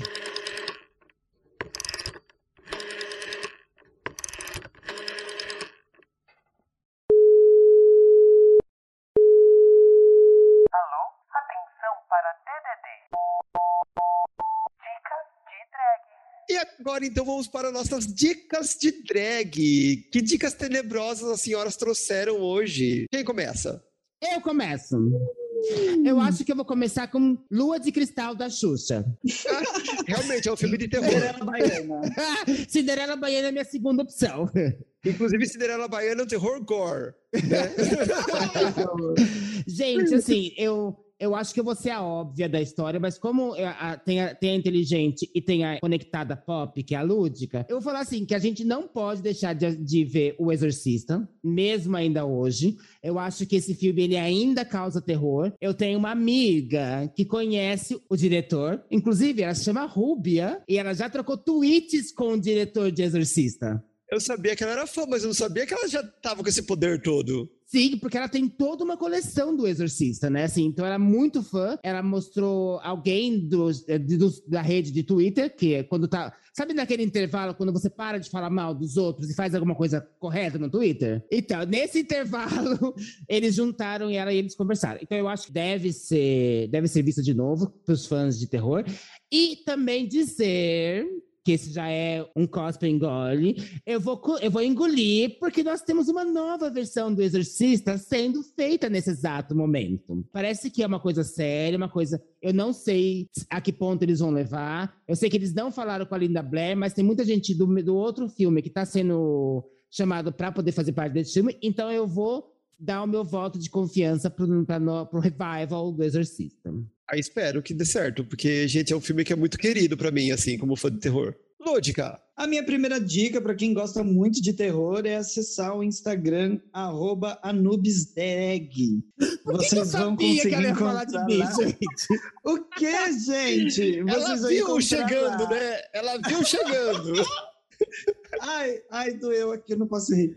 Vocês vão encontrar lá muitos, muitos terrores noturnos para quem tem insônia e coisas do tipo. E a minha dica séria é que todo mundo ouça, depois que terminar o nosso podcast, clicar lá em seguir o Pod Save the Queens. Eu indico que vocês ouçam um podcast que eu descobri essa semana e que eu tô adorando, chamado Modus Operandi. É um podcast de true crime. Então eles falam apenas de histórias reais que aconteceram, é, muitos crimes e como que eles se desenrolaram, toda a história é cheio de informações de advogados e isso e aquilo, é uma coisa assim sensacional. Fala inclusive de alguns casos sobrenaturais, né? E como que eles aconteceram, sem dar o parecer de se é ou se não é, mas qual que é a história registrada daquilo que aconteceu. É um podcast feito pela Carol Moreira e pela Mabê e que leva alguns convidados. Eu estou amando e indico fortemente. Além disso, quem quiser mais uma diquinha aí, assista também o American Horror Story, que é maravilhoso. É um puta de um, de um prato cheio para quem gosta de terror cult. E a senhora, senhora Shai? Não, eu já vou aproveitar a dica da Lúdica, porque assim, eu amo True Crime de uma forma assim. Sou cadelinha do canal ID. Adoro um, um assassinato pornô, né? Porque lá, lá no ID é, é isso, né? É pornô de assassinato. E a minha dica, por coincidência, também são podcasts. Eu não vou lembrar porque são equipes muito grandes. Eu é, não vou lembrar o nome de todo mundo, mas quem gosta de terror, tanto filmes de terror quanto é, histórias sobrenaturais, tem dois podcasts muito legais. Um deles é o Mundo Freak Confidencial e o outro é o República do Medo. Quem tiver aqui no Spotify, termina de ouvir, ó, já, já faz a playlist. Já coloca lá, pode ser The Queens, depois o Modus Operandi, e daí já vai na sequência, República do Medo e Mundo Freak Confidencial. É isso, as nossas dicas são essas, né? E já que a gente tá nos podcasts, então vamos falar também as nossas redes, né? Bora lá, Miss Anubis, passa sua rede pro povo. A minha rede já foi falada pela senhora Lúdica e classificada como rede de terror. E eu não entendi a proposta dessa menina, mas eu vou repetir igual pra vocês. É arroba AnubisDrag em todas as redes sociais, que são duas: o Instagram e o Twitter. Perfeito, Lúdica. E as suas redes? Ai, Brasil, essa menina doentinha que aqui vos fala, ela tem duas redes sociais, a mesma, aliás, né? Que é o Instagram, mas com duas contas que vocês podem seguir. Minha conta principal, onde eu posto coisas de drag, meus trabalhos de atriz, ator, maquiagens artísticas, entre outras cositas mais, que é o LGPedroso. Mas quem quer conhecer apenas o Instagram da boneca, basta seguir o arroba show da Lúdica. Lúdica com Y-K-A-H. Sim, KH. Não faça essa piada. A vida já fez. E ela fala tão pouco que ela precisou de dois perfis da mesma rede para poder falar tudo o que ela quer falar, né? Você? Só, só pra fazer, só pra fazer um summarizing aqui, né? Eu que falar inglês que a produção gosta. Só pra fazer um Olha a cara summarizing. Natália. A Lúdica só comprovou tudo que a Chay falou. Porque se a Lúdica tem duas contas, ou seja, ela é uma pessoa bipolar com outra personalidade. Se ela te- tem duas personalidades, ela consegue atrair esses efeitos paranormais pra si Aí pra própria. ouvir vozes é um pulo. É um pulo, gente. E a da senhora, senhora Chay? Eu vou com as minhas duas de sempre. Ao contrário da Lúdica, a minha é a mesma arroba em duas redes, e não duas arrobas numa rede. Eu sou Shy Underline Morning Mood, tanto no Instagram quanto no Twitter. E quem quiser encontrar essas monstrengas, essas bruxas de Eastwick, pode nos procurar todas nós lá no pstq.oficial no Instagram. E não deixe de nos seguir no Spotify e, e sempre acompanhar a gente e interajam lá. Nós estamos com quadros que vocês podem mandar mensagens. Você tem uma história de terror para contar? Conta a sua história de terror. Você já exorcizou alguém na sua vida? Pode contar também. E para agora eu chamo a nossa encerradora oficial. Pode fechar com chave de ouro, mesmo mesmo Dodói, ela vai fechar pra gente hoje. Ai, vamos lá, bem devagarzinho, bem calminha, porque.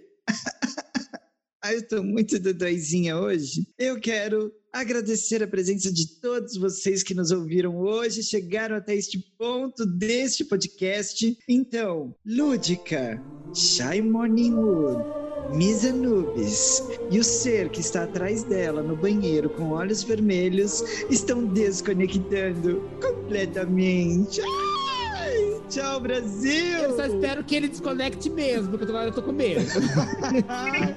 Deixem as luzes acesas. espírito, por favor. Vamos deixar a luz acesa, vamos defumar a casa, né? Pendurar crucifixo em tudo quanto é lugar. É pra espantar.